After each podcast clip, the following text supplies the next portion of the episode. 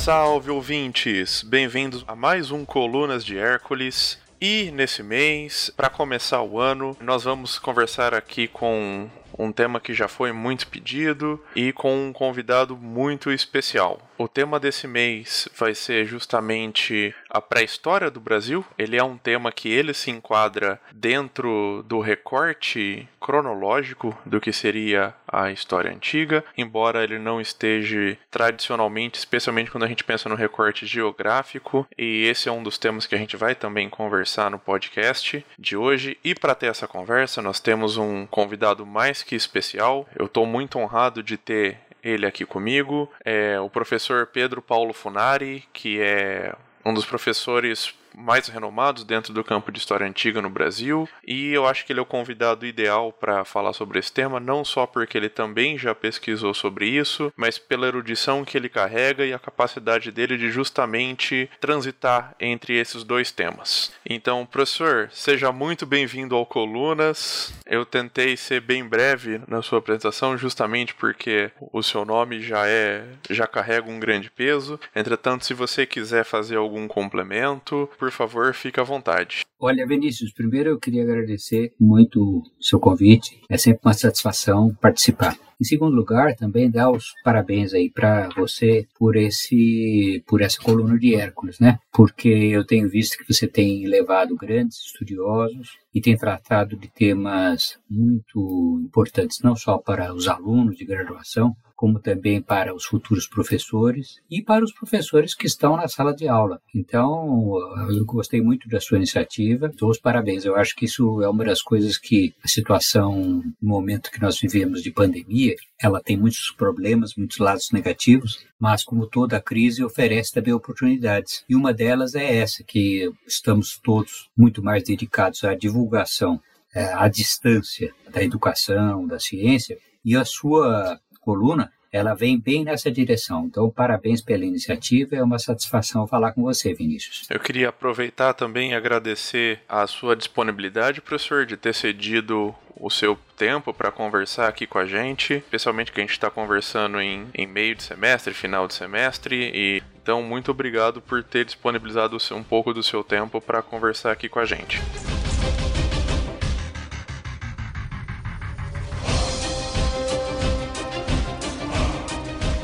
Bom, professor, acho que para começar a nossa conversa e o ponto inicial, especialmente para quem não está tão familiarizado com o termo, é justamente pensar a questão em que a pré-história e a história é uma periodização. Ou seja, um recorte que nós historiadores fazemos isso deliberadamente. Então eu queria que você começasse falando um pouco justamente sobre esse recorte e também um pouco sobre o termo que você escolhe usar na sua obra, que é pensar a questão do Brasil pré-colonização. Olha, Vinícius, é, realmente esse tema é muito importante porque há dois aspectos aí que eu queria dizer. Primeiro, é o fato de que a pré-história ela surge como esse termo pré-história surge em relação à história no século XIX, no momento em que a disciplina histórica, história, estava sendo constituída como ciência humana, como disciplina universitária. A definição da história, uma das características da história naquele momento, era o fato de se basear em documentação escrita. Então, significava que a história estava associada à existência de documentos escritos. Por isso mesmo, recuava a história escrita, digamos assim, até as civilizações antigas que introduziram a escrita, como a egípcia, a Mesopotâmia e depois a chinesa.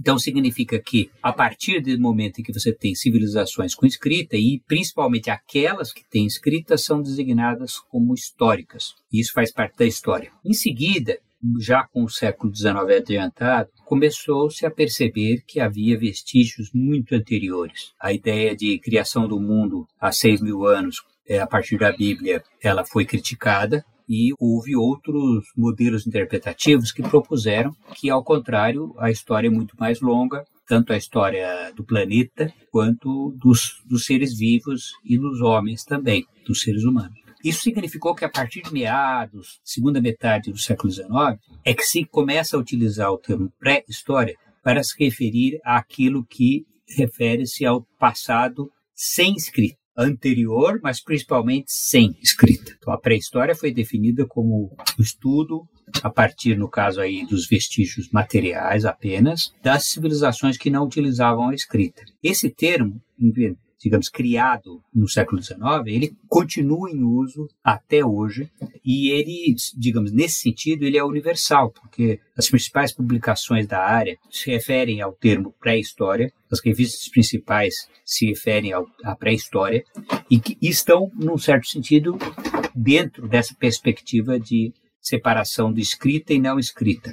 Isso posto, Vinícius, isso foi questionado, tem sido questionado, em diversos aspectos. Em primeiro lugar, pelo fato de que a história, a partir do século XIX tardio, começou a incorporar a arqueologia, a cultura material e depois outras fontes, como as fontes orais, fotografias, iconográficas. Então, a história ela passou a englobar também a cultura material como fonte, não só a escrita, a primeira mudança. E segunda mudança, vinda da antropologia, que surgiu também mais ou menos no final do século XIX, a ideia de que as civilizações que não utilizavam escrita, mesmo essas, elas tinham tradições, tinham histórias, digamos assim. Exatamente, eu acho que um ponto que eu acho importante ressaltar e que eu gostaria de comentar aqui é justamente que quando surge essa noção da, da história e da pré-história e toda essa noção evolutiva, se faz essa relação entre a questão do registro escrito e uma superioridade cultural relacionada a isso. E sociedades que não tinham esse registro escrito, então seriam sociedades inferiores, é, seriam bar bárbaros. E no futuro isso até vai servir de argumento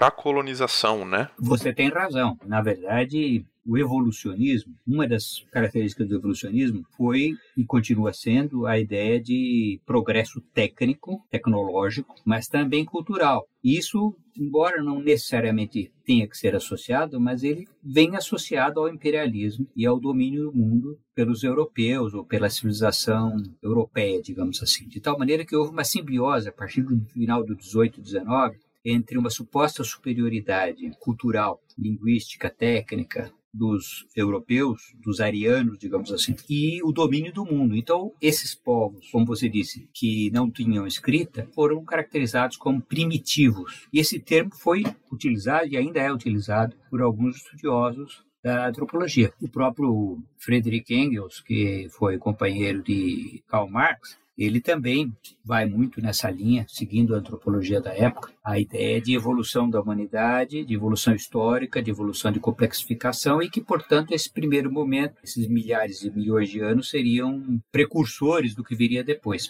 Então você tem razão, há essa questão. E isso tem sido, é uma das coisas que tem sido criticada, essa ideia de que a evolução técnica tenha necessariamente a ver com cultura. Quer dizer, com isso significa o seguinte, que uma cultura que não tenha escrita, ela é, pode ser tão complexa, elaborada e tudo mais, como uma outra que tenha, porque as características dela são diferentes. Né? O domínio da agricultura, por exemplo, uma sociedade de caçadores-coletores que não tem domínio da agricultura, essa sociedade ela tem outros critérios, não são critérios necessariamente piores ou menos desenvolvidos. Por exemplo, a alimentação. Muitos dizem, muitos consideram que a alimentação dos caçadores-coletores é mais apropriada do que a alimentação baseada na agricultura e dos cereais.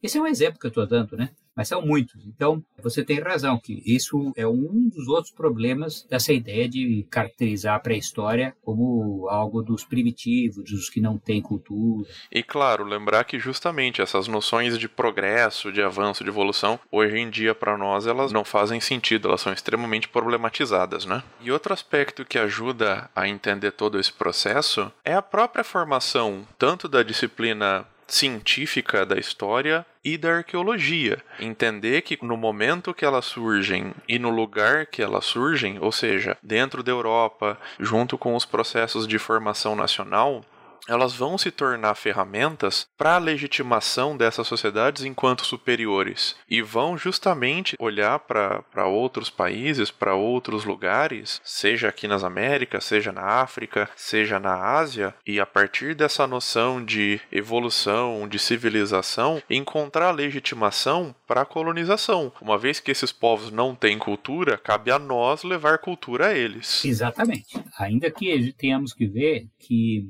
isso tendo surgido na Europa, do imperialismo europeu, de maneiras uh, variadas, atingiram praticamente todo o globo. Porque se nós formos imaginar, bom, no caso do marxismo, que engloba aceita em grande parte essa lógica, ou digamos, não é que aceita, ela é, transforma, mas em cima disso, né? E essa, esse tipo de ciência vai ser adotado também em outras partes do mundo com os critérios semelhantes. O exemplo melhor que poderíamos dar é o caso da China. A China, ela não aceita, digamos assim, o que os europeus dizem que eles são superiores aos chineses, seguramente, que as suas línguas são superiores ao chinês, que a sua cultura é mais complexa que a chinesa, etc. Eles não aceitam isso. Mas, por outro lado, eles aceitam a ideia de superioridade cultural à civilização chinesa, que reivindica a maior continuidade histórica desde 5 mil anos, que reivindica a maior complexidade de compreensão do mundo, maior complexidade filosófica, que contrapõe essa superioridade aos povos menos desenvolvidos e culturalmente capazes do próprio ambiente chinês, povos turcos ou muçulmanos. Então, por que, que eu estou dizendo isso, Vinícius? Para dizer que essa lógica ela acaba atingindo o planeta todo como nós percebemos no dia de hoje. Não é só isso que explica por que, que o termo pré-história continua vigente. Eu acho que é uma questão pragmática aí, como eu te dizia, pragmática, que é a seguinte: os historiadores do passado mais antigo, eles, ao estudarem culturas que não têm escrita, eles têm que desenvolver técnicas específicas de estudar líticos, de estudar contexto de habitações, de como as pessoas viviam, que é diferente daquelas em que você conta com cidades que têm tijolos, conta com agricultura, conta com escrita. São os estudiosos da arqueologia em termos históricos e aqui em termos pré-históricos têm que ter habilidades e treinamento diferentes. Então, eu acho que isso também justifica uma questão empírica, técnica, digamos assim, prática que o pré-historiador ele tem que ir atrás, tem que desenvolver certas capacidades e certas abordagens próprias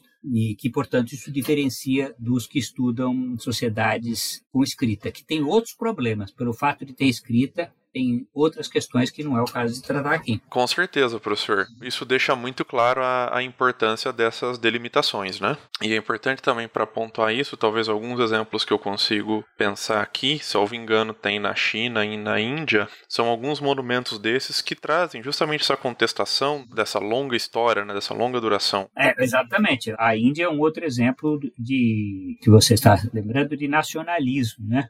É, exatamente. E especialmente no caso da China e o atual governo do Moji, ele faz esse esforço para construir essa noção de nacionalidade indiana desde a origem, desde o longo prazo, e que é completamente anacrônica, né? Justamente enxergar uma Índia, ou mais especificamente um Estado-nação indiano moderno, onde não existia, né? É, então, mas a questão é que aí estamos saindo um pouco da pré-história, mas o fato é que na Índia, já muito antes do atual governo, que não tem tantos anos, já há muitas décadas que os nacionalistas, eles têm essa concepção que atinge em certo ponto a universidade, os acadêmicos, de que tudo surgiu na Índia, né? De que a filosofia surgiu na Índia, a matemática surgiu na Índia, as cidades surgiram na Índia e assim vai. É isso que você está falando aí. Então, sendo que, como você disse, nós não podemos dizer que os alemães são continuadores dos gregos, nem que os indianos atuais são continuadores de Mohenjo-Daro. Né? Então, quer dizer, isso, os usos do passado, né? os abusos do passado, é que devem ser tomar cuidado. Né? Mas isso, é, isso que, que surgiu na Europa se tornou algo que é apropriado por todo tipo de cultura hoje em dia. Justamente, contrariando um pouco Hegel, né? E essa visão de tocha da civilização que vai sendo passada entre alguns povos. É verdade. E uma pergunta que eu acho que, que vale a pena ser posta aqui, professor, é a seguinte: na sua obra para a história do Brasil, que foi escrita em conjunto lá com o Francisco Silva Noelli, já bem na introdução você coloca justamente que o Brasil em si ele começa em 1822 e todo o período anterior a isso seria parte da nossa pré-história. Isso é uma periodização, né? Isso é um recorte temporal e que é uma ferramenta muito e muito importante a nós historiadores. A gente não pode abrir mão de periodizar, na minha opinião. Mas eu queria saber é, se não é uma fatia muito grande de tempo e como que funcionou a lógica para vocês construírem essa periodização. Aí é o seguinte, Vinícius. Eu acho que a questão é que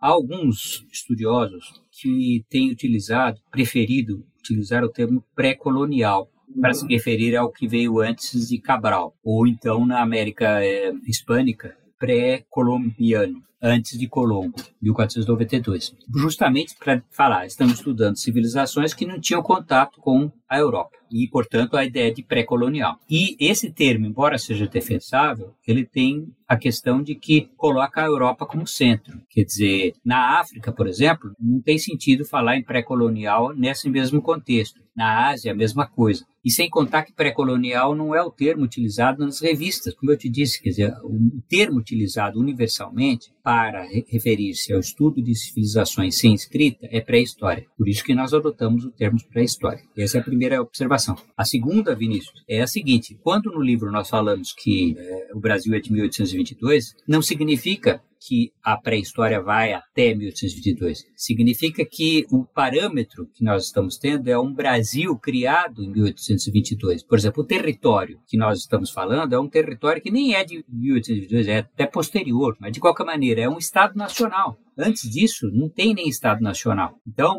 não é que não, não é que não haja vestígios, ao contrário, os vestígios sem escrita continuam até hoje. Vestígios de povos nativos, indígenas, sem escrita, que sejam do século XX ou até do século XXI, como esses povos que, que não são nem contatados, os vestígios, os objetos dessas culturas, nós poderíamos dizer que, metodologicamente, são pré-história. É assim que, por exemplo, nos Estados Unidos, eles utilizam o termo pré-história em relação aos índios lá. Quer dizer, você encontra vestígios do século XVIII, não interessa se é do século XVIII, o que interessa é se esses índios não tiveram nenhum contato com os europeus, com os franceses, com os ingleses, com os espanhóis, eles caracterizam como é uma cultura que não tem contato com esses colonizadores como pré-histórica. Essa é uma questão, de, volto a dizer, é uma questão ligada à ideia de que tipo de cultura é essa? Ela está em contato com os europeus? Ela está em contato com a cultura escrita, mesmo que indiretamente, ou não? Então, eu acho que, por isso que eu digo assim, tudo que vem antes de 1500 no Brasil, seguramente é pré-histórico, né? com certeza. Mas o que vem depois depende da circunstância. Exatamente, eu acho importante você ter pontuado isso, não só a questão das ferramentas teóricas, né, mais específicas sobre isso, mas justamente um apontamento que você fez que eu acho importante frisar é que só faz sentido para nós pensarmos na pré-história do Brasil, uma vez que existe um Brasil, né? É, então, esse é o ponto que nós todos, todo mundo moderno, está fundado no, no, no Estado Nacional. Nós falamos agora há pouco de nacionalismo, mas o nosso mundo é um mundo que é formado em cima da ideia de nacionalidade, de direito de cidadania de uma nação. Então, o que significa? Significa que isso é uma invenção recente, recente que é do 18, 19, alguns casos do 20. Na África é do 20, no Brasil foi em 1822, na Itália 1870. Então, o que significa? Significa que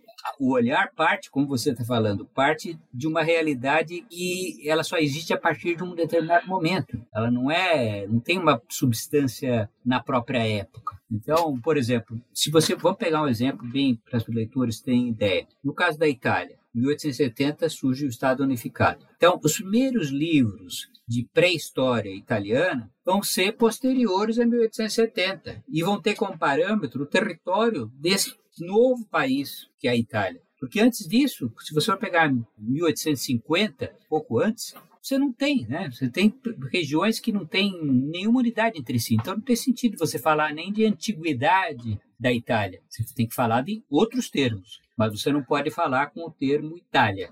Por isso, inclusive, é o nome itálico que se usa em italiano, em português também, para se referir a, aos antigos habitantes da Península Itálica. É outra coisa. Isso é uma fascinante, porque no caso aqui nosso da América, né, do Brasil e do continente americano, essas divisões entre os países, elas, assim como na África, são bem arbitrárias, né? Então é lógico, você fala assim, pré-história do Equador. Bom, pré-história do Equador, mas o Equador é uma coisa do século XIX. Então, quer dizer, antes disso, como é que você pode falar em pré-história do Equador e da Colômbia ou da Venezuela? Então, você tem que falar dando, tendo como parâmetro o Estado Nacional que foi criado num determinado momento. Justamente assim que se forma esse Estado-nação moderno, ele, assim como outros, ele vai olhar para trás e ele vai construir a sua linha genealógica, né? E parte dessa linha genealógica é a pré-história é, sobre essa questão do quão artificial são essas construções, eu acho que um dado que é muito curioso, que inclusive é,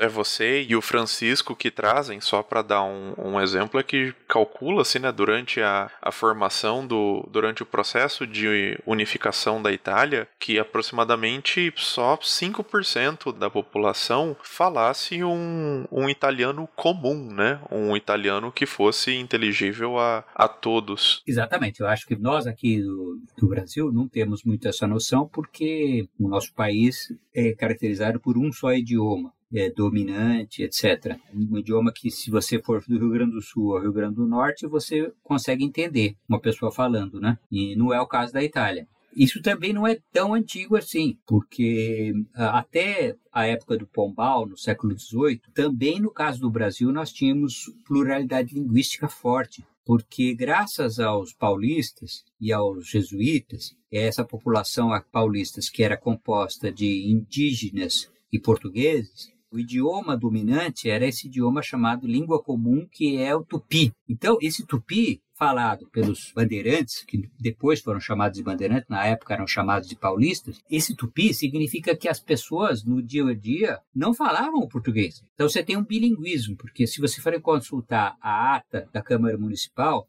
você vai encontrar só português, não se utilizava o tupi. Mas as pessoas que viviam na cidade, majoritariamente, falavam o tupi e eram analfabetas e, portanto, não liam português e provavelmente tinham conhecimento superficial do português. Tanto assim que a toponímia brasileira, os nomes de lugar é, do Brasil, são em grande parte tupis por causa da ação desses paulistas que foram fundando cidades, foram nomeando rios e é, povoamentos a partir da sua designação na língua que usavam, que era o tupi. Então você encontra aí Itacoatiara, Ibirapuera, Araraquara. Quer dizer, não são nomes que os índios deram necessariamente, porque os que se lá passaram eram esses paulistas que falavam tupi. Então veja como isso demonstra que até isso é uma coisa recente. Eu me lembro, eu fiz escavação lá em Palmares, que é um, foi um quilombo que se revoltou no século XVII, que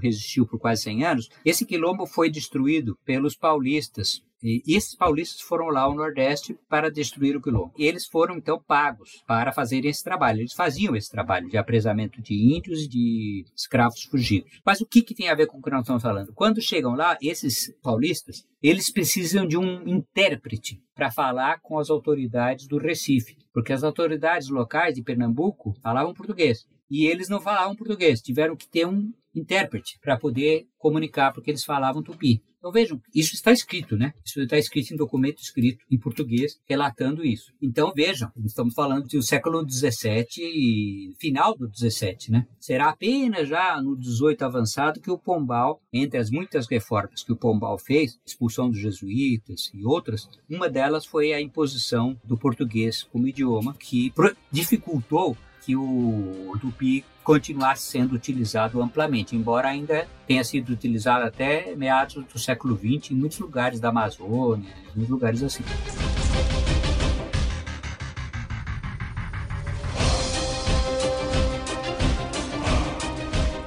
Bom, professor, para começar então esse nosso segundo bloco, né? Eu acho que a, a, pergunta mais importante é justamente pensar como que chega o, o ser humano aqui, na nossa região, né? E só retomando ali, sempre lembrar que o homem ele surge na África e lembrar daquela teoria que a gente vê na escola do Estreito de Bering, né? É, então, esse é um ponto que é, nós tratamos bastante no livro da editora Contexto, que você mencionou, e que ele muda com o tempo, né? Porque as pesquisas não param. A arqueologia ela tem essa característica de ter sempre novos dados e novas interpretações. Então, é bom falarmos sobre isso mesmo.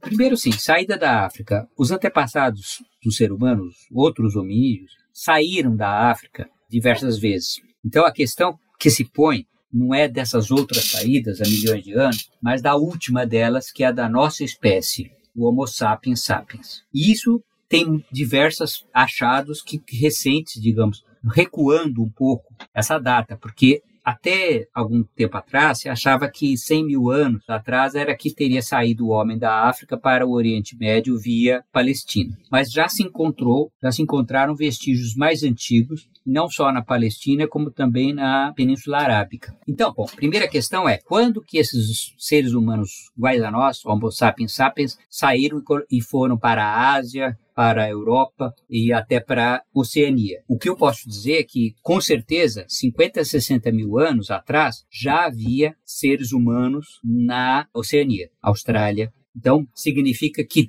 tem que ser antes disso, né? bem antes, digamos. Bom, essa é uma primeira observação. E isso é um dado em progresso. Porque, como eu digo, nós vamos encontrando vestígios mais antigos que obrigam a rever a data para trás. Agora vamos ao continente americano. O continente americano, nós não temos evidência até o momento de hominídeos. As evidências são do Homo sapiens sapiens. Essa é a primeira observação. Então, o limite seria quando o Homo sapiens saiu da África. Então, 100 mil anos, 150 mil anos, 200 mil anos, tem que ser depois disso, primeira característica. Segundo, imaginar como é que chegou para o continente americano. Você falou a hipótese que é mais considerada, é a hipótese da vinda pelo Estreito de Bering, Sibéria, Alasca, Estreito de Bering, passa por, por ali e dali vai descendo pela América do Norte, América Central, América do Sul. Quer dizer, esse é o esquema mais aceito. Mas existe a possibilidade, é levantada, por exemplo, pela Nied Guidon, de vir pelas ilhas do Pacífico, porque os povos, muito depois, a gente tem evidências de navegação, lógico, muito depois, mas temos. E segundo, com o nível do mar mais, com a glaciação, o nível do mar mais baixo, você teria muito mais ilhas. Então, outra hipótese, vinda pelo Oceano Pacífico. Terceira hipótese, aí mais especulativa um pouco, que seria vinda pelo Oceano Atlântico, da África diretamente para o continente americano. Isso é mais especulativo, mas é uma hipótese. Então, primeiro é como chegar, é uma coisa. A segunda, a questão que você põe da datação. A datação é bem controversa. Por quê? Porque os esqueletos mais antigos que nós temos, aparentemente, são de pouco mais de 10 mil anos. 10 a 12 mil anos. Quer dizer, seria, portanto, já de uma população antecessora de imediata dos índios, vindas da Ásia e, portanto, com características antropológicas, antropológicas não físicas, né, dos asiáticos e dos indígenas. Isso é o que nós temos de certo, porque você tem como datar e tem o vestígio. Porém, existem pinturas rupestres, existem artefatos que são e fogueiras é, supostamente humanas, então artefatos, fogueiras e pinturas que alguns datam muito mais antigas, 35 mil anos ou até como a Neia de Guidon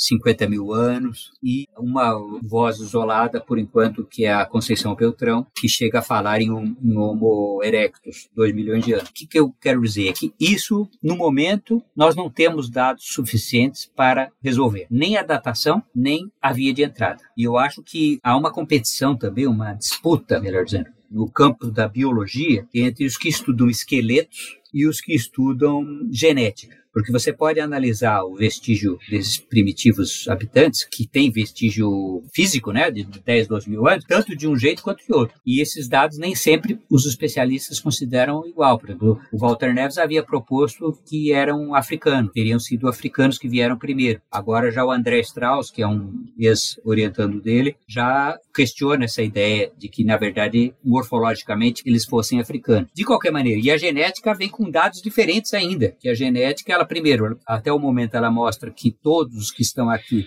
e que, que foram encontrados até hoje são asiáticos e não temos também, portanto, uma evidência de uma antiguidade tão grande assim de pessoas por aqui. Agora, você sabe, a não evidência não é prova de nada, né?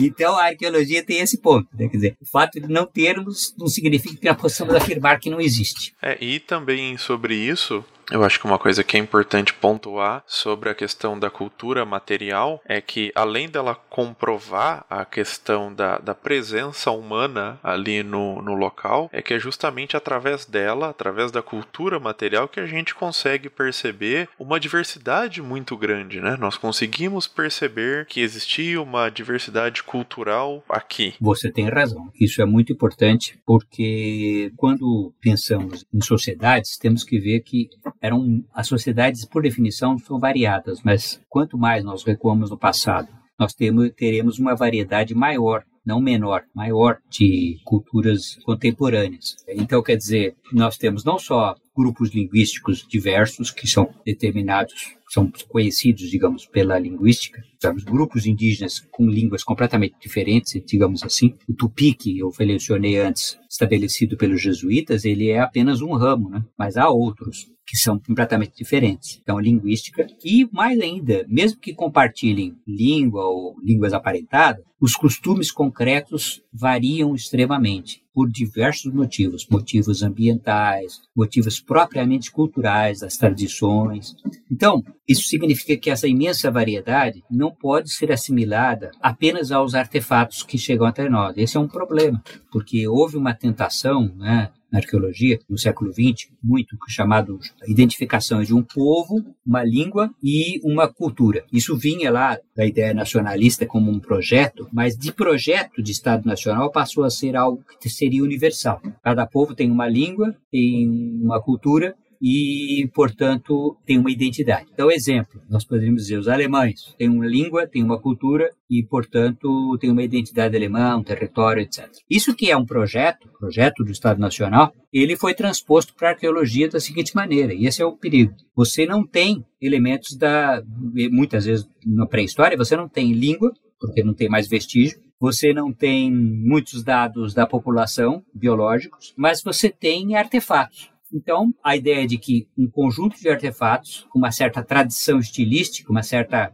forma e características morfológicas, matéria-prima, etc., começou-se a a ideia de que aquilo ali seria um povo específico, que fala uma língua específica, que se move no tempo e no espaço tradição umbu, tradição maitá. Haveria um povo umbu e um povo maitá, que se locomoveria pelo território brasileiro. Por quê? Porque você tem dois tipos de instrumento lítico. O arqueólogo né, diferenciou um, chamou de umbu, o outro de um maitá. Agora, a questão que se põe é a cultura material, as maneiras de se fazer flecha, por exemplo, elas não têm nada a ver, literalmente, nem com língua, nem com grupo étnico. Quer dizer, as pessoas podem compartilhar artefatos e serem de culturas, falarem línguas completamente diferentes, não só no presente, que nós conhecemos isso muito bem, mas no passado. É lógico, hoje em dia isso é óbvio, né? Quer dizer, o fato de nós termos computador feito na China, etc., não significa que nós compreendamos o chinês ou conheçamos a cultura chinesa. Isso é um exemplo, né?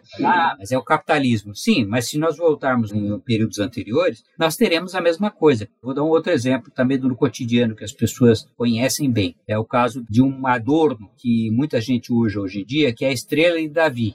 Muita gente usa essa estrela de Davi como um adorno, pendura no colar e tal. Ora, dizer que estrela de Davi e judaísmo originalmente estão associados, então significa que a pessoa que usa isto sabe hebraico e é judia. Nem uma coisa nem outra. Esse é um exemplo entre muitos. Então, eu acho que a grande questão, é, Vinícius, é que isso foi um problema, porque a identificação de cultura material, de objetos no, na pré-história, ela infelizmente não é associada a grupo étnico específico, nem a língua. Então, isso foi um desafio para o estudioso. Eu acho que esse é o problema, é a questão, é o desafio. É um, eu digo infelizmente, mas também felizmente, porque senão seria só uma história de invasões, de Humaitás, Umbus, coisa desse tipo. Sim, Sim, com certeza. E eu me lembro, eu acho que um bom exemplo disso foi no aqui num dos episódios do próprio Colunas que a gente conversou com o Fábio Morales sobre a democracia ateniense, onde também ele coloca, né, e a gente conversa sobre como essa própria noção desse mundo grego é, é uma coisa artificial, né? Exatamente. Eu acho que exatamente isso que você está falando. É o caso da Grécia, como é o caso de outras. Há algumas coisas compartilhadas, mas mesmo quando são coisas compartilhadas, há divergência divergências, né? Porque qualquer sociedade é divergência. Então, mesmo aquilo que é compartilhado,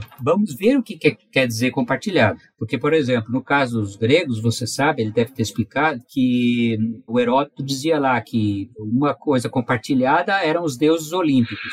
Mas nos deuses olímpicos, as historinhas concretas variavam extremamente, né? Compartilhado, o que, que significa compartilhar, né? Então, é isso aí. Você tem razão. Esse mundo helênico que nós vemos, como se fosse algo completamente coeso, e é uma coisa que eu sempre acabo falando aqui, como se fosse um, um proto-estado moderno, é algo completamente artificial. É não que não existisse traços incomuns entre essas diversas polis, é, mas também existiam diferenças muito grandes, né? Exatamente. Tanto assim que depois o Plutarco, séculos depois, ficará furioso de ter falado a respeito da ligação dos deuses gregos com o Egito, né? É, exatamente. É acusar ele de amante de bárbaros, né? É, exatamente, filo bárbaro. E eu acho importante, acho curioso, né, pensar que no Brasil a gente acaba não só não conversando, mas a gente não questiona essas construções e esse projeto que se forma, né, de Estado Nacional moderno brasileiro de uma determinada forma. É, exatamente. Eu acho também, especificamente, voltando agora ao tema nosso da pré-história dos nativos, os indígenas, como estamos vendo no presente momento, mas isso não é só de agora, é de sempre, digamos assim. Essa questão do desconhecimento da presença indígena no Brasil, em termos culturais, étnicos, genéticos, né? E, portanto, quer dizer, o indígena aparece como algo que está lá atrás e lá longe quando ele faz parte constitutiva do, do país, né? da cultura. Então veja como isso é importante, como é que esse afastamento, tanto no tempo quanto no espaço, ele é produzido, porque ele é muito recente, as pessoas têm, quer dizer, nós falamos um monte de palavras indígenas, comemos as coisas que os índios comem, nós dormimos na rede do índio, nossos antepassados, como é o meu caso especificamente, antepassado indígena, então quer dizer, como é que se constrói esse índio, o que existe ainda está lá longe longe, ele existia e lá longe.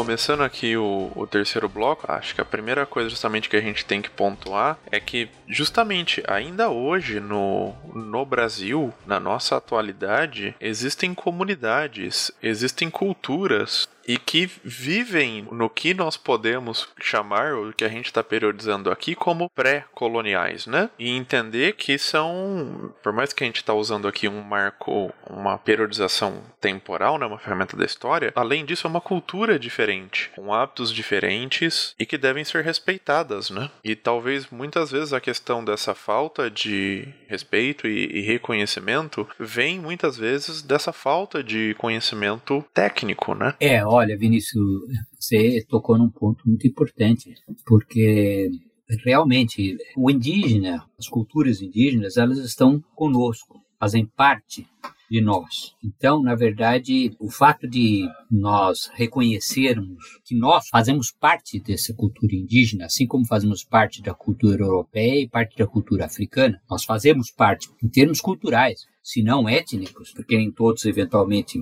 nem todos os brasileiros tem ascendência desses três grupos, mas culturalmente é certo que tenhamos, qualquer um de nós tem essa interação cultural intensa, tanto com os africanos, quanto com os indígenas, quanto com os europeus. Isso é certo. Então, a partir desse ponto, essa questão que você fala a respeito das comunidades indígenas atuais, eu acho que se liga muito à questão também das comunidades quilombolas e comunidades tradicionais em geral. Porque o que acontece? Como o processo de colonização interna Quer dizer, não só a colonização dos portugueses em relação ao Brasil, mas o processo de expansão no interior do continente, ele é uma expansão interna, quer dizer, uma colonização interna, uma dominação interna. Então, o que significa? Significa que é uma despossessão dos nativos, dos africanos e das pessoas em geral. É o que a gente chama de institucionalização da propriedade é isso, né? Quer dizer, então você tem uma ideia de que esses povos, principalmente os nativos, mas não só, eles não têm território território, não tem direito a território. Terra nullius, em latim, é uma terra de ninguém, essa terra. Então, portanto, é o fato do índio morar nela não lhe dá direito de propriedade. E ao contrário, aquele que é o colonizador, ele tem direito a transformar essa terra em propriedade privada. A partir daí, você tem uma apropriação do espaço completamente não só desigual, como excludente. É, e eu acho que um dos aspectos que é importante nós conversarmos aqui é reforçar essa questão de que nós temos comunidades e, e culturas indígenas que carregam ainda traços desses costumes, vamos chamar assim, de pré-coloniais até hoje. E também reforçar que isso não se aplica só às comunidades que são completamente isoladas, porque no Brasil a gente tem essa construção, essa falácia de que porque comunidades originárias tiveram contato com os colonizadores ou mesmo passaram a adotar alguns aspectos, vamos chamar assim, da da vestimenta, da cultura do colonizador, isso automaticamente faz ele perder a identidade dele. E isso a gente vê em larga escala, seja em, em discursos políticos, em, em, piadas, de que populações originárias ou, ou, indígenas não podem usar iPhone, não pode usar carro, não pode usar tecnologia. E aproveitando e, e fazendo o link lá com o começo do, do episódio, né? Uma a conversa que a gente já teve, é que justamente todo esse processo que a gente vê ele é pautado nesse discurso de progresso, de civilização e que ignora completamente o fato de que se tratam de culturas diferentes. E por serem culturas diferentes, isso não significa que elas não precisem ser respeitadas. E o que a gente vê é justamente é a falta de, de compreensão mínima dessas culturas que podem ter características que a gente está chamando aqui de pré-colonial e usando para balizar ela, para avaliar, dizer dizer que é boa, que é ruim, conceitos de sociedades capitalistas, industriais, como por exemplo produtividade. Isso não faz o menor sentido. E isso não é de hoje, né? Isso é já vem de muito tempo. Acho que desde a formação do Brasil enquanto Estado moderno, né? É, exatamente. Você tem razão. E no fundo, a crítica ao domínio tecnológico do mundo, exploração do mundo e das pessoas também, mas não só exploração da natureza dos animais, dos seres humanos. A crítica a isso não é tão antiga e ela não é também tão profunda, porque os movimentos animalistas é recente, esses movimentos são recentes. A questão também do movimento anti-progresso, digamos assim, anti-crescimento ilimitado também é muito recente. E por que, que eu digo isso? Porque você está assim, a busca do progresso. A ordem do progresso está na bandeira, né? E continua conosco até hoje esse lema. Mas a questão é que isso não é só do capitalismo, é do capitalismo, capitalismo privado, que é aquele que nós temos aqui, mas é também de muitos que se opuseram ao capitalismo. É o caso da União Soviética. A União Soviética foi fundada no princípio do domínio do mundo, domínio do material, industrialização agora o Lossurdo, Domênico Lossurdo, que escreveu uma crítica muito bem fundamentada do mundo atual, mas por outro lado ele defende o stalinismo justamente dizendo assim, não, o stalinismo ele, ele apesar de ter matado muita gente, ele levou o progresso. Eu não estou nem pensando na questão dos mortos. É um lado criticável dos mortos do stalinismo, mas para além disso, a questão de fundo que ele compartilha é que o sucesso do socialismo real é o progresso. Eh, na União Soviética, hoje na China, é o progresso. E progresso significa que, por exemplo, o fato de você, as pessoas viverem em condições muito difíceis de subhumanas, a maior parte da população que vive em espaços pequenos, vivem, fazem trabalho mecânico, pessoas que vivem em poluição, por exemplo, tudo isso é considerado como efeito colateral de uma coisa boa, que é o progresso. Então, não vamos voltar ao nosso caso aqui para não sairmos demais do, dos índios. Mas então, aplicando no nosso caso, o, o que, que significa? Significa que, por exemplo, a conquista do Oeste que vem desde sempre, desde a época dos bandeirantes, digamos, mas que vai sendo renovada cada vez. O Getúlio Vargas fez isso, a ditadura militar fez isso, e agora, no presente momento, tem o mesmo projeto. O projeto explícito de acabar com a floresta, acabar com seus habitantes, acabar com habitantes nativos, eu quero dizer, transformar aquilo em capital para render. Essa noção, portanto, ela é secular.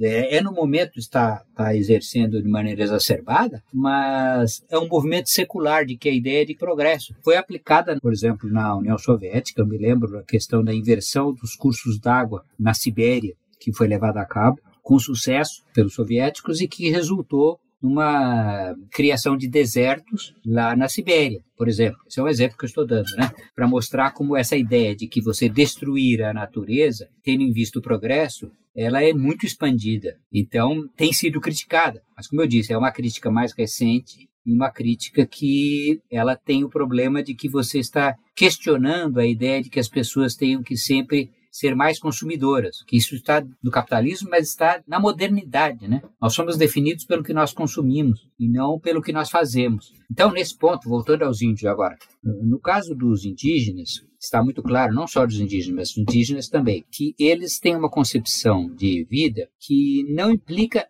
na noção de trabalho. Quer dizer, a ideia de que você tem que trabalhar para viver não faz sentido, porque o que você precisa é viver e não trabalhar. Se você conseguir viver da maneira que você conseguir, está ótimo. Não tem trabalho. Então, a própria noção de trabalho dignifica o homem, a cada um de acordo com as possibilidades, do que ele pode contribuir no trabalho, e ele vai receber o que ele necessita, do socialismo, também não bate com o conceito de vida indígena, que é um conceito de que você não, eh, não tem sentido você trabalhar, né? Porque o que você precisa é comer, brincar, dançar e, e portanto, viver bem. E se nós formos pensar, podemos retornar à filosofia grega, né? Também que uma sociedade de classe muito diferente, mas você também tem o elogio do, do, do, da vida sem trabalho, né? Então, quer dizer, modernamente você cria uma categoria, que é essa categoria trabalho, como um valor a ser eh, universal. Não é? Você vai num quilombo, quilombola, quilombola dá valorização ao trabalho, não, ele não precisa trabalhar, não, não, que interesse ele tem em trabalhar? Agora, e que interesse nós em trabalhar? Ou sermos escravos do trabalho, digamos assim. Então, tudo isso para dizer o seguinte: quer dizer, que esse contato com os indígenas e com outros povos, principalmente com esses povos que têm outra concepção de relação com a natureza e com a própria sociedade, eles nos ensinam muito outras possibilidades de viver. Acho que isso é muito importante. É, eu ia fazer uma, uma última pergunta sobre, é, ressaltando a importância de se estudar essas culturas pré-coloniais, mas eu acredito que você já contemplou isso muito bem, professor. Olha, eu que agradeço a sua, seu convite. Volto a dizer que é uma satisfação muito grande poder participar dessa sua iniciativa. Eu acho que isso é muito bom em termos de divulgação. Eu tenho ouvido muitos, ouvido e visto também, né? Ou imagens ou só som muitas aulas, palestras colocadas dos grandes estudiosos do passado ou vivos. Né? É muito bom, a gente aprende muito ouvindo as pessoas, às vezes assim como estamos fazendo em entrevistas, ou outras em termos de aula mesmo. É sempre aprendemos muito. Então eu agradeço você a oportunidade e volto a dizer, o principal é os parabéns pela sua iniciativa.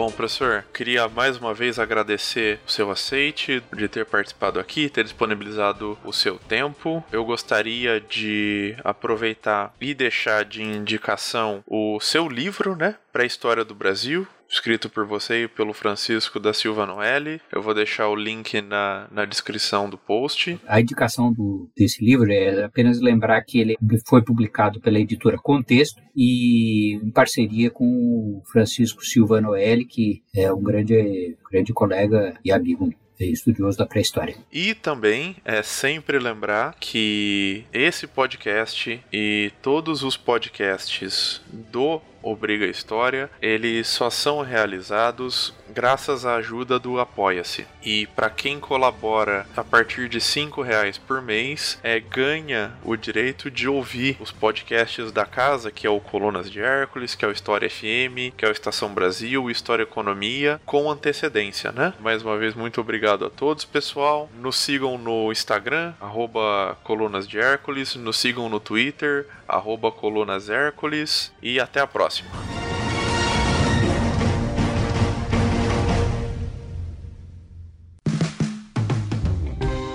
Este podcast foi financiado por nossos colaboradores no Apoia-se. Acesse apoia.se barra e contribua para manter este projeto educacional gratuito no ar.